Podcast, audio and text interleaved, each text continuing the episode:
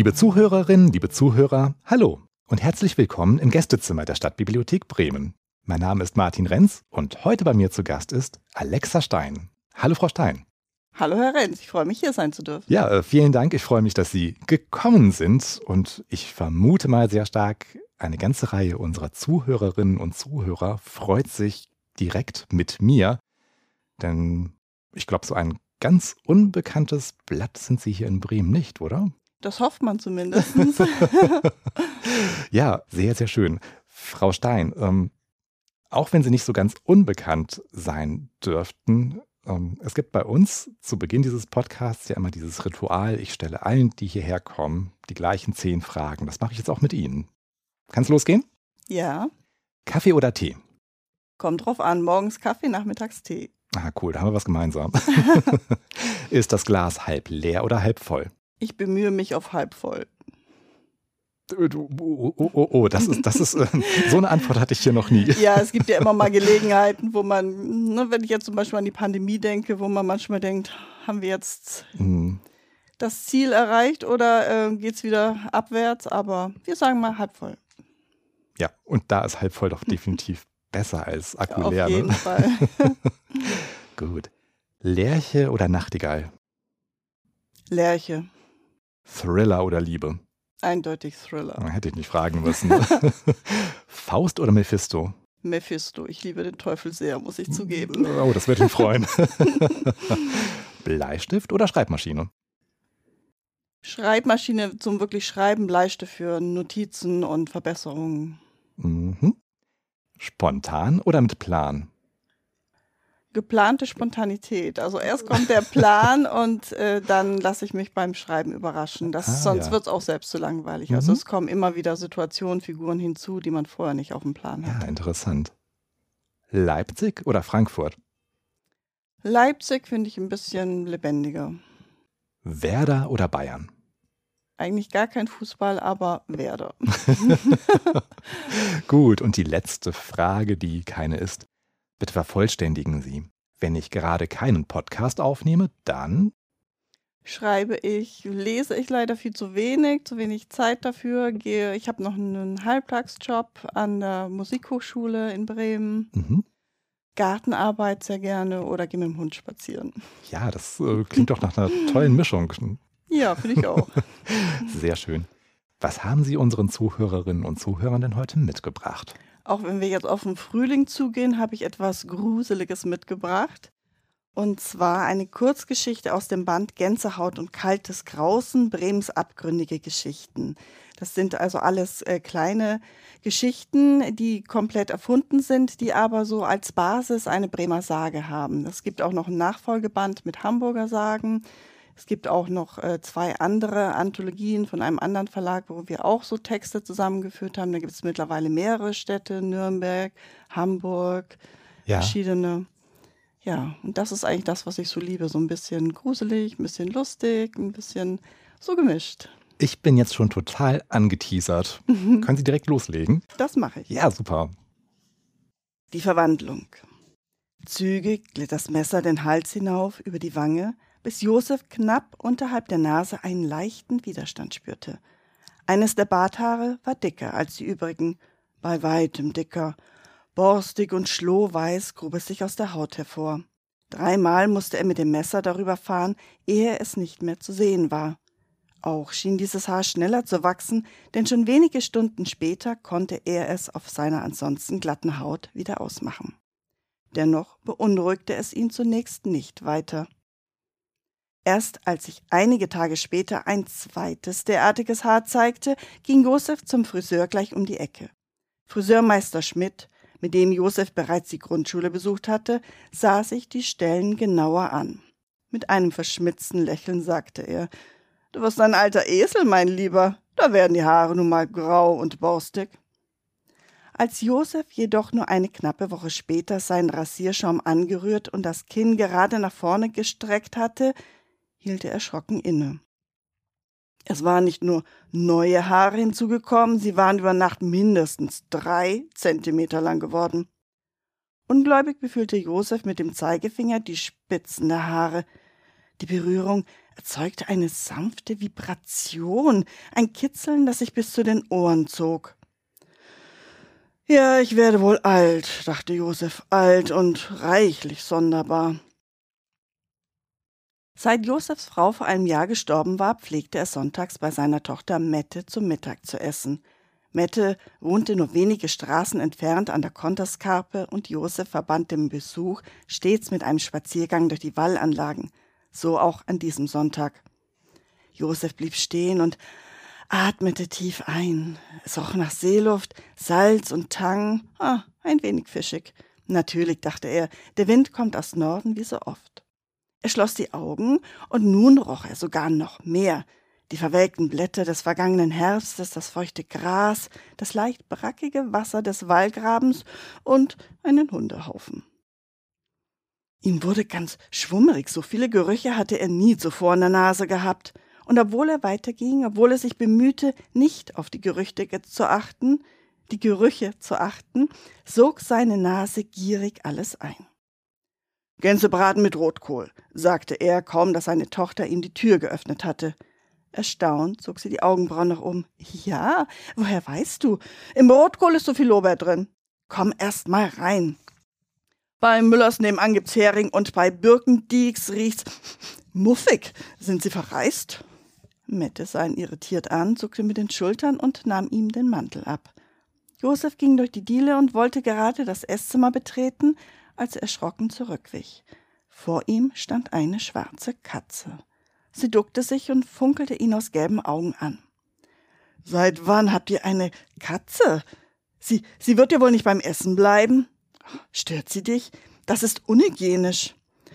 Mette seufzte, beugte sich hinab, nahm die Katze hoch, die miauend protestierte und trug sie hinaus in den Garten. Mette trug den Braten von der Küche herein. Der Geruch berauschte Josef geradezu, er hatte einen unglaublichen Hunger. Das Wasser lief ihm im Munde zusammen und am liebsten hätte er sich allen guten Manieren zum Trotz auf das Essen gestürzt. Und überhaupt, war der Brat nicht zu klein? Josef steckte sich gerade gierig den ersten Bissen in den Mund, als sein Blick zum Fenster wanderte. Katze saß außen am Fensterbrett und fauchte ihn an. Er deutete mit der Gabel auf sie. Diese, diese, das Wort kam ihm irgendwie schwer über seine Lippen. K Katze ist schon wieder da. Meine Güte, Papa, nun reg dich doch nicht so auf. Sie ist draußen, so wie du es wolltest. Sie soll aufhören, mich so anzustarren. Mette lachte, sie dachte, seine Worte seien ein Scherz. Irgendetwas stimmte nicht mit Josef. Er konnte es nicht benennen, aber alles war irgendwie anders.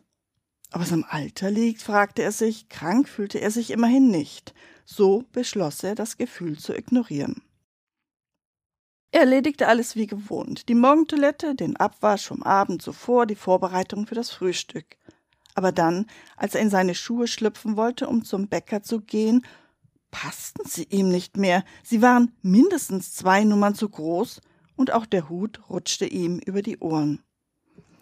Josef stellte sich vor den Spiegel, drehte den Kopf erst zur linken, dann zur rechten Seite und betrachtete seine Ohren. Hatten sie sich verändert?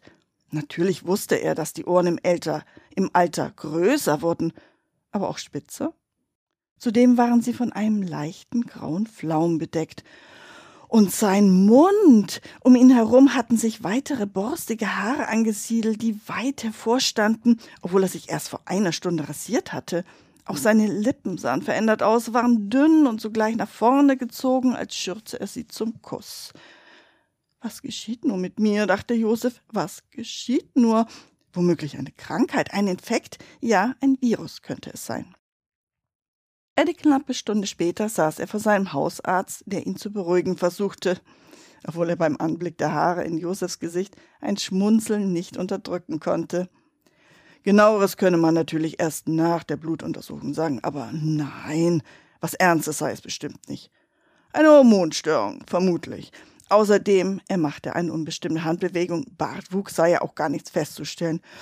Und meine Füße, meine Ohren, mein Mund? brachte Josef hervor. Mein, mein ganzer Körper, er ist geschrumpft, sagte er, und der Hausarzt nickte wissend. Das Alter, sagte er, das Alter. Der Körper verändert sich nun einmal und nicht unbedingt zu seinem Vorteil, leider. Doch schon am nächsten Morgen waren die Veränderungen so deutlich, dass Josef entsetzt vor seinem eigenen Spiegelbild zurückwich.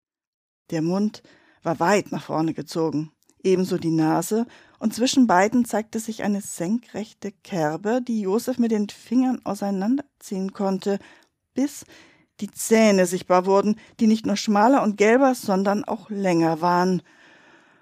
Mein Gott, ich muss Hilfe holen, dachte er. Irgendjemand muss es stoppen. Es muss doch zu stoppen sein. In seiner Not griff er zum Telefon und wählte die Nummer seiner Tochter. Kaum, dass Mette sich gemeldet hatte, redete er los.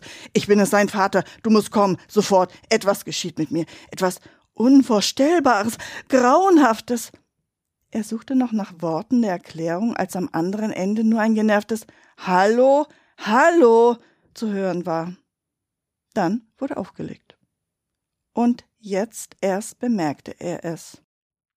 Jetzt, da er nicht aufhörte zu sprechen, obwohl ihm niemand mehr zuhörte, jetzt, da er seine Lungen voll Luft pumpte, um seiner Rede Nachdruck zu verleihen, jetzt erst hörte er das jämmerliche Fiepen, das alles war, was von seiner kraftvollen Stimme geblieben war. Nun wurde Josef endgültig vom Panik ergriffen. Kopflos lief er in der Wohnung hin und her, ganz und gar getrieben von dieser einen Frage. Was geschieht nur mit mir? Was geschieht hier? Ich muss Hilfe holen, sofort. Er öffnete die Wohnungstür im selben Augenblick, in dem auch seine Nachbarin in das Treppenhaus trat. Frau Schnackendiek, die ohnehin nie besonders freundlich war, starrte ihn entsetzt an. Josef starrte zurück, und während er dort stand, merkte er, wie seine Hose zu Boden rutschte.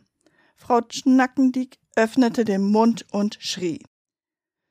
Josef wollte sich die Ohren so halten, aber er konnte sich inzwischen nicht mehr aufrecht halten. Er benötigte Arme und Hände, ebenso wie Beine und Füße, um so schnell wie möglich aus der Hose zu springen und die Treppe hinunter zu eilen.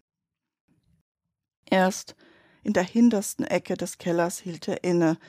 Dort wartete er, bis es dunkel und still war. Es war eine eisige Nacht. Zarte Schneeflocken fielen herab und zauberten Milliarden schimmernder Kristalle auf Wege und Häuser. Josef hörte sie unter seinen kleinen tippelnden Schritten knistern. Er hatte sich sämtlicher Kleidungsstücke entledigt, da er so weit geschrumpft war, dass seine Unterhose ihm bis zum Hals reichte und er sich beim Laufen auf allen Vieren immer wieder darin verfing. Dennoch fror er kaum, seine gesamte Haut war mit einem dichten grauen Pelz bedeckt. Der Weg durch die Wallanlagen zog sich endlos hin. Als er endlich das Haus seiner Tochter erreicht hatte, plagte ihn eine neue Sorge. Die sollte er sich bemerkbar machen. Die Klingel war unerreichbar für ihn. Er schlüpfte durch den Zaun in den Garten. Wenn er Glück hatte, war die Familie im Wohnzimmer, saß behaglich vor dem Fernseher. Von der Terrassentür aus könnte er vielleicht auf sich aufmerksam machen. Sein inzwischen winziges Herz überschlug sich beinahe, als er tatsächlich Mette im Wohnzimmer sah. Freudig lief er hinüber, richtete sich auf, um an der Scheibe zu kratzen, als er wieder dieses Vibrieren in den Barthahn spürte. Er hielt in der Bewegung inne und nun hatte er auch einen Geruch in der Nase. Ein Geruch, der ihn vor Angst fast ohnmächtig werden ließ. So lautlos wie möglich drehte er sich um. Sie lag nur wenige Meter von ihm entfernt im Gebüsch, reglos, bis auf die Schwanzspitze, die leicht hin und her tanzte. Die in der Dunkelheit glühenden Augen fixierten ihn. Ohne Vorwarnung sprang sie hervor, und Josef schaffte es gerade noch mittels eines beherzten Sprungs durch das Belüftungsgitter eines Kellerfensters, ihren Pranken zu entwischen. Zwar war er nun vor der Katze sicher, aber erleichtert fühlte er sich nicht. Zum ersten Mal seit seine Veränderung angefangen hatte, wurde ihm wirklich klar, was mit ihm geschehen war. Er stellte sich auf, reckte sich, so dass er sich im Fenster spiegelte. Kein Zweifel. Was ihm dort entgegenblickte, war eine Maus. Nichts Menschliches mehr war zu sehen. Er war äußerlich ganz und gar eine Maus. Einzig der Schwanz fehlte. Josefs letzte Hoffnung schmolz dahin. Er war verloren. Genauso gut hätte die Katze ihn fressen können. Aber wie? Wie konnte das sein und warum? Josef wurde vom Miauen der Katze aus seinen Gedanken gerissen. Er sah, wie sich seine Tochter zu ihm hinunterbeugte. Was hast du denn da? sagte sie und sah in den Schacht. Josef drückte sich in die dunkelste Ecke. Da ist doch gar nichts, dummes Ding. Nun aber rein mit dir. Josef wartete eine Weile, ehe er aus dem Schacht kletterte. Er warf einen letzten Blick durch das Terrassenfenster. Die Katze lag auf dem Schoß seiner Tochter, und beide schliefen friedlich vor dem Fernseher. Dann machte er sich auf den Weg, wohin auch immer. Hier jedenfalls konnte er nicht bleiben. Josef versteckte sich am Tage vor den Menschen, in der Nacht vor herumstreunenden Katzen. Er ernährte sich von allem, was er finden konnte, und er fühlte sich unglücklich und einsam. Josef saß unter einer Bank am Wallgraben, um die Essensreste von einer Papierserviette herunterzusammeln, als sich eine junge Frau näherte. Schnell wollte er ins Gebüsch verschwinden, doch die Serviette klebte an seinen Pfoten. Die Frau sah ihn an, aber weder kreischte sie noch wandte sie sich angewidert ab. Sie lächelte und ging in die Hocke. Na, da haben wir dich ja endlich, sagte sie mit sanfter Stimme. Erstaunt blieb Josef sitzen. Hab keine Angst, sagte sie freundlich und streckte eine Hand nach ihm aus. Komm, ich kann dir helfen. Ich weiß, was mit dir los ist. Josef war skeptisch, aber gleichzeitig keimte Hoffnung in ihm auf. Sollte es in der Tat Menschen geben, die seine wahre Natur noch erkannten? Na los, keine Angst, sagte sie erneut und öffnete ihre Hand, damit er darauf Platz nehmen konnte. Was habe ich schon zu verlieren, dachte Josef und nahm das Angebot an. Behutsam steckte sie ihn in ihre Manteltasche, und als sie ihn wieder herausholte, befanden sie sich in einem Häuschen am Stadtrand von Bremen. Das Körbchen auf dem Küchentisch, in das sie ihn setzte, war mit weichen Tüchern ausgekleidet. Im Raum war es warm und es duftete nach Käse und frischem Brot. Die junge Frau ging aus dem Zimmer und rief die Treppe hinauf. Großmutter, ich habe ihn gefunden. Dann kam sie zurück und setzte sich zu ihm an den Tisch. Wenig später betrat eine alte Frau die Küche und sie lächelte, während sie ihn genau in Augenschein nahm. Dann wandte sie sich an ihre Enkeltochter. Das hat ja lange gedauert. Gut Ding will Weile haben, Großmutter, aber ist er nicht hübsch? Wieder sah die alte Josef an. Ha, ganz ordentlich für den Anfang. Josef blickte von einer zur anderen und fragte sich, was hier vor sich ging. Wovon sprachen sie? Auch hatte er nun das Gefühl, die Enkelin schon einmal gesehen zu haben. Aber wann und wo? Dann habe ich also die Prüfung bestanden? fragte sie ihre Großmutter und diese nickte. Oh, wie fein, rief sie aus. Und nun noch das Schwänzchen. Nichts da, antwortete die Großmutter und erhob sich. Das mache ich, solange ich noch lebe. Wenn ich mal nicht mehr bin, dann kannst du das übernehmen. Natürlich. Jetzt fiel es Josef wieder ein. Es war schon einige Wochen her, er hatte in dem kleinen Café im Schnorr gesessen. Sie war an seinem Tisch vorbeigekommen und hatte ihn angelächelt. Er hatte sie gegrüßt, doch sie hatte nur etwas Unverständliches gemurmelt und war weitergegangen. Die Alte kam nun wieder zurück und hielt etwas in die Höhe, das sich zwischen seinen Fingern wand wie ein Regenwurm. So, mein Kleiner, gleich haben wir es geschafft. Ehe Josef auch nur ansatzweise begreifen konnte, was hier geschah, hatte sie ihn gepackt, einige Worte gemurmelt und ihm das Schwänzchen angesteckt. Josef glitt zurück in das Körbchen. Ihm war mit einmal ganz schummrig. Vor seinen Augen wurde alles verschwommen und farblos und er fühlte sich kleiner als je zuvor. Doch auch seine Angst schien zu verfliegen. Es wurde ihm leicht ums Herz und all die quälenden Gedanken hörten auf, sich in seinem Kopf zu drehen. Und je mehr die Welt um ihn herum vor seinen Augen floh, desto näher rückten ihre Gerüche an ihn heran. Josef stellte sich auf die Hinterbeinchen und schnüffelte und schnüffelte. Und nun war nur noch dieser eine Wunsch in ihm, dieser eine wunderbare Geruch, der sein ganzes Denken durchflutete. Schnell sprang er aus dem Körbchen, kletterte vom Tisch hinüber zur Anrichte, biss ein Stück aus diesem herrlichen Käse und verschwand damit in einer kleinen Mauerritze, wo er sich glücklich und zufrieden satt aß. Danke. Ja, vielen Dank auch an Sie.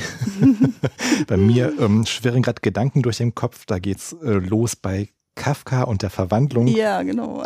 bis hin zu Okay, kleine Cafés im Schnur werde ich in Zukunft wohl aus Sicherheitsgründen meiden. Vielleicht ist es besser, wer weiß. Das ist übrigens eine Sage, die hier aus Fegesack stammt. Ach. Hm, das Mäusemädchen heißt das. Kann man ja mal nachgeschlagen. Cool, danke für den Tipp. Ja, wir sind ja hier in der Bibliothek. Ich werde mich gleich mal auf die Suche machen. Genau. Überlieferte Sagen, ist das eine Inspirationsquelle? Für Ja, auf jeden Fall. Also Geschichte, Sagen, Märchen, aber auch wirklich wahre Erzählungen. Also ich finde es immer wunderbar, wenn man immer so ein bisschen was aus, aus der Gegenwart, aus Mythen oder so in Geschichten einbinden kann. Und Ja. dann teilweise, gut, hier ist es offensichtlich, dass es äh, was Mystisches ist, aber äh, auch gerne mal Geschichten, wo man gar nicht ganz klar sagen kann, hat es jetzt einen mystischen Touch oder kann ich es doch natürlich erklären, dass Aha. man so auf das Messers Schneide geht sozusagen.